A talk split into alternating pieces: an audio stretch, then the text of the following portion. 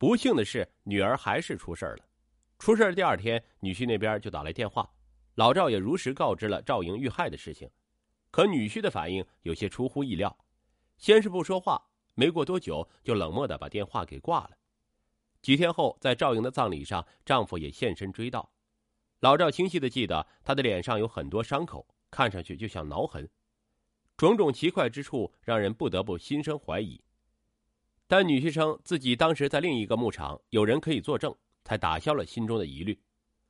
根据老赵的描述，警方也觉得赵莹的丈夫嫌疑重大，很快传唤他到警局配合调查。审讯时，他一直坚称与此事无关。案发当天，他和朋友正在距离遇害牧场八公里的地方喝酒，喝到两三点后就各自离开。虽然喝的有点多，但他真的没有去过牧场。民警赶紧找到他的朋友，确认这个事情是真伪。朋友都能证实喝酒前的事情，可离开后谁也无法保证他自己去过哪儿。因为两地相隔并不远，只要骑马坐车都能直达。警方赶紧抓紧时间调查，发现他没有合适的交通工具。并且调查下来才知，他脸上的挠痕是照顾女儿时不小心被女儿抓伤的。赵莹的丈夫表示，威胁妻子的话也是一时气愤，口不择言。他从未想过真的伤害对方。没有作案时间，加上 DNA 检测比对不上，赵莹丈夫的嫌疑被排除了。凶手必然是本地人，警方还是把目标对准这个方向进行大规模的排查。只要与赵莹有关联的人，全被民警叫来采血。打电话通知后，大家都十分配合，但唯独有一个人例外。这个人叫李涛，正是赵莹的舅舅。事发当晚，他也和朋友喝了酒，事后骑着摩托车回家。民警叫他过来采集信息，他不在当地这边，嫌麻烦，就说自己没时间，过几天再来。几天后也没有他的身影，再去给他打电话，他语气很不耐烦，一直说自己真的没空，反正就是一推再推。民警觉得蹊跷，调查了他的身份信息，发现他与赵莹一家走动很少，因为是做货车司机，经常独自在外奔波。李涛的性格也逐渐变得孤僻，不爱笑，看上去很凶的样子。与他比较熟悉的是一个叫温仁的男子，两人是朋友。民警找到温仁，想通过他了解李涛的更多信息。在调查李涛的同时，一名男子进入警方的视线。在十七年前，他就被列为该起案件的重点嫌疑对象。这名男子叫付波，案发当天他始终无法证明自己的行踪。据他描述，当晚他领着老客收羊回来，发现老客家的小旅馆已经住满，他就自行出去重新找地方过夜。事后他去找了朋友，在朋友那边睡了一晚。可警方找到那个朋友时，朋友却说自己根本没有在家，也不知道他去了哪里。看着朋友不帮自己举证，傅波急了，一个劲儿的称自己是踹门进去住的，前后十分矛盾。无论他怎么解释，都有很多疑点，而且他还有盗窃的前科。民警对他的怀疑越来越大，于是警方将他带回警局。但综合各方面信息，加上他并不了解案发现场的情况，他的嫌疑也未洗清。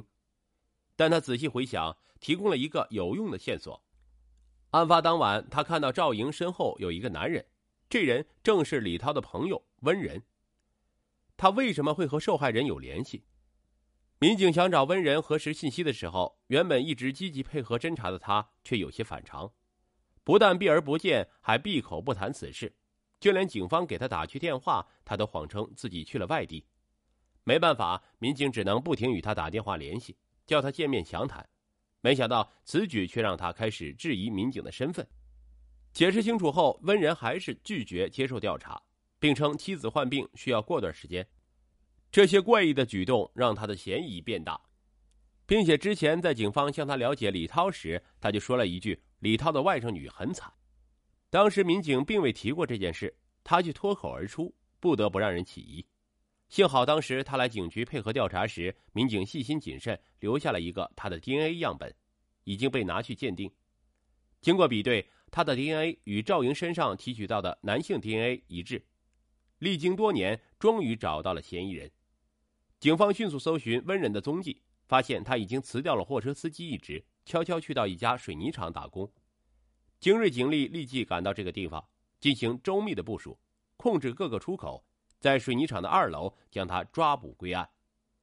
审讯室里，他一口咬定自己不是凶手，没有做过伤害赵莹的事情，并矢口否认案发当天曾与受害人见面的事情。后来，他直接闭口不言，一直用沉默来对抗警方的调查。这在民警的意料之中，因为距离此案已经过去十七年，温仁肯定认为警方这边没有证据。根据这个情况，民警也制定了周密的计划，通过家庭亲属这方面旁敲侧击，让他产生心理压力。当提到他的妻子时，文人的情绪就会比较激动。民警赶紧顺着这个方向进行劝告，才让他说出了自己的作案的经过。案发当天，温仁是拉煤去卖，结果回家途中遇上了几个洋贩子，将他们送到目的地后，看着手中的钱，他的酒瘾就犯了。便跑到牧场那边的一个朋友家，恰好其他哥们儿也在，大家举杯共饮，喝得十分尽兴。等到喝酒结束，文人踉踉跄跄的走在路上，看到了一个人在散步的赵莹。赵莹他认识，但是一直以来两人并无交集，从未说过一句话。趁着酒劲儿，他主动给赵莹打招呼，心里的邪念也在此刻滋生。在赵莹还没有反应过来之时，他强行将被害人拖到草垛，并对其实施侵害。因为赵莹反抗激烈，害怕被人发现，他就痛下毒手。酒醒后，温仁意识到自己犯了错，慌张的离开了案发现场。事后一直胆战心惊的生活，但是事情还没有结束。警方在大排查的时候，曾经挨家挨户查到他这边，他便谎称自己在楼道抽烟，让妻子帮他做不在场的证明。妻子当时并未多想。民警调查时，夫妻二人称一直在家看电视剧。这才逃脱嫌疑。现在丈夫被刑拘，妻子懊悔不已。她怎么都想不到，看上去温柔低调的人，居然背着她犯下如此恶行。温仁也十分愧疚，因为妻子是个有些自闭的人，不愿出门，却把家庭打理的井井有条。没想到最后会被他连累。现在案件终于破获，可是还有一个谜团困扰着所有人。DNA 检测结果明明能与顾姓家族成员比对上，可为何最后的嫌疑人却是温仁呢？难道是检测结果出错了吗？经过仔细侦查，民警揭开了谜题。原来温仁年幼时被人抱养，他就是顾姓家族的人，但是当时他的养父并未透露这一情况。真相终于大白。找到嫌疑人后的第二天，老赵带着妻子来到女儿墓前，絮絮叨叨的讲了很多话。事后，二老找到负责侦办此案的民警，激动的表达了自己的谢意。感谢你们，感谢国家的政策好，如果不是你们的负责，我的女儿就要这样蒙冤离开啊！民警赶紧将二老拉起来，在报以深切同情的同时，大家也感觉到心中的一块巨石落下了。多年的坚持不懈，总算将恶人绳之以法。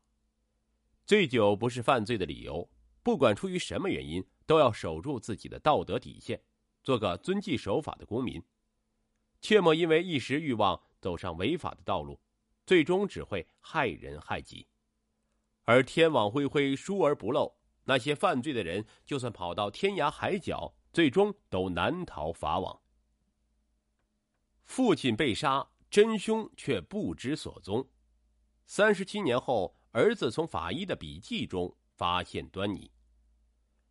一九八三年，一农民被发现在自家稻田内毙命，现场留下两把砍刀，而其中一把砍刀的主人却不知所踪。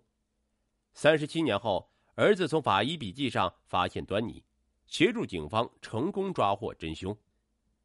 二零二一年夏天，已经退休的卢法医和他的同事站在一片稻田之中，时不时低头看下手机，再指向远处的大山，好似是在比对着什么。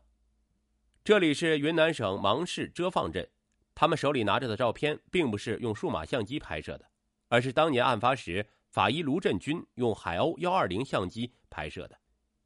那个时候的相片不仅是黑白的，还得需要警方自己去冲洗才能拿到。卢法医等人以这几张小小的黑白照片所拍到的大山轮廓为坐标，一步步还原着案发现场的所在地。不远处的男子神情焦急。殷切而炙热的目光使卢法医朝他招了招手，男子赶忙小跑到卢法医身边，心中好似明白了什么。卢法医捂着口鼻，轻声咳嗽了两声，用手帕拭去嘴边的血迹后，缓声说道：“小金，这里就是你父亲被杀害的案发现场。小金看着地上那郁郁葱葱的杂草，一时间悲从心起，两行热泪夺眶而出。一旁的卢法医和警员不约而同的选择了沉默，以此让这个从小就失去父亲的男人能好好的发泄一番。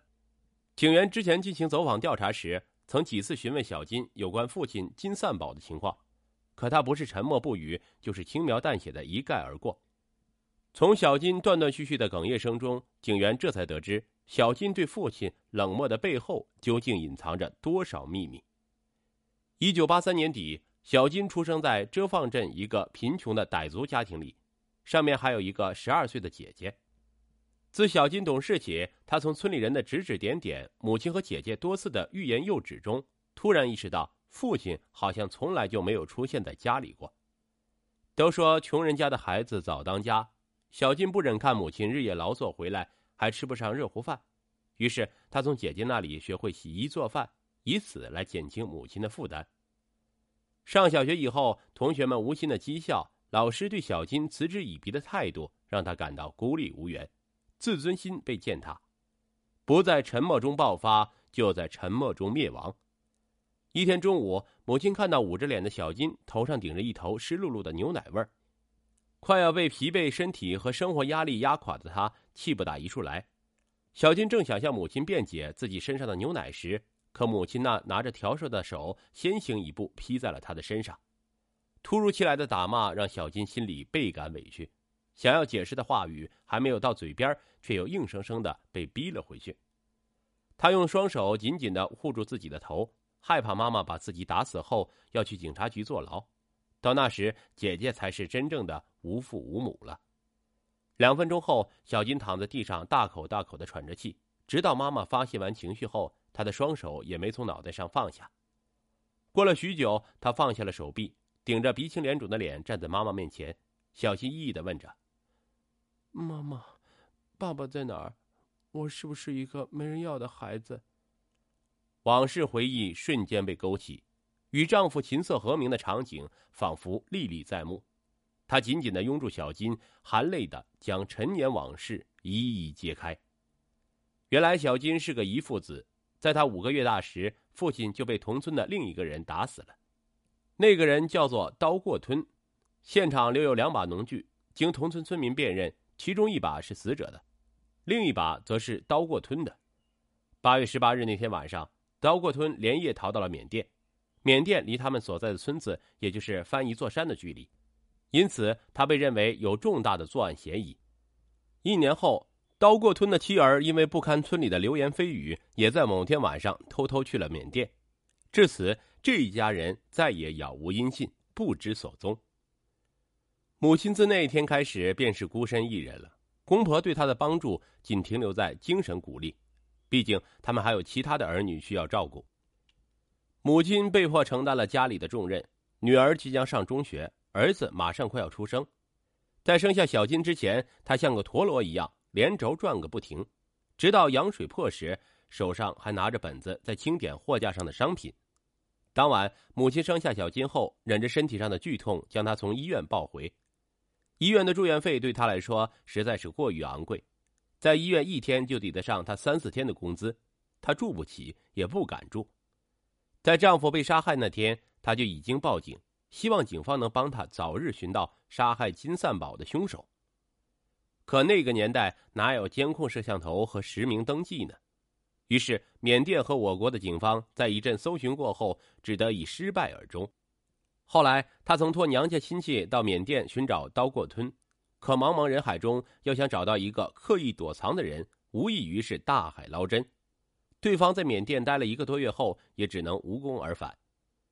小金得知父亲的消息后，异常激动。村里和学校的冷暴力对于他来说，似乎也就无所畏惧了。自那天开始，他决心要好好学习，让母亲能过上好日子。一晃三十年过去了，曾经那个稚嫩的小伙子，已经成为一个老实憨厚的小伙子了。小金上完初中后，就找了个木匠师傅，跟他一门心思学手艺。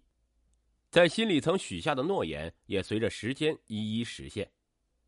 二零一九年，小金姐弟从亲戚那里听说，当年逃往缅甸的那家人回到了国内，现居在隔壁村的老丈人家里。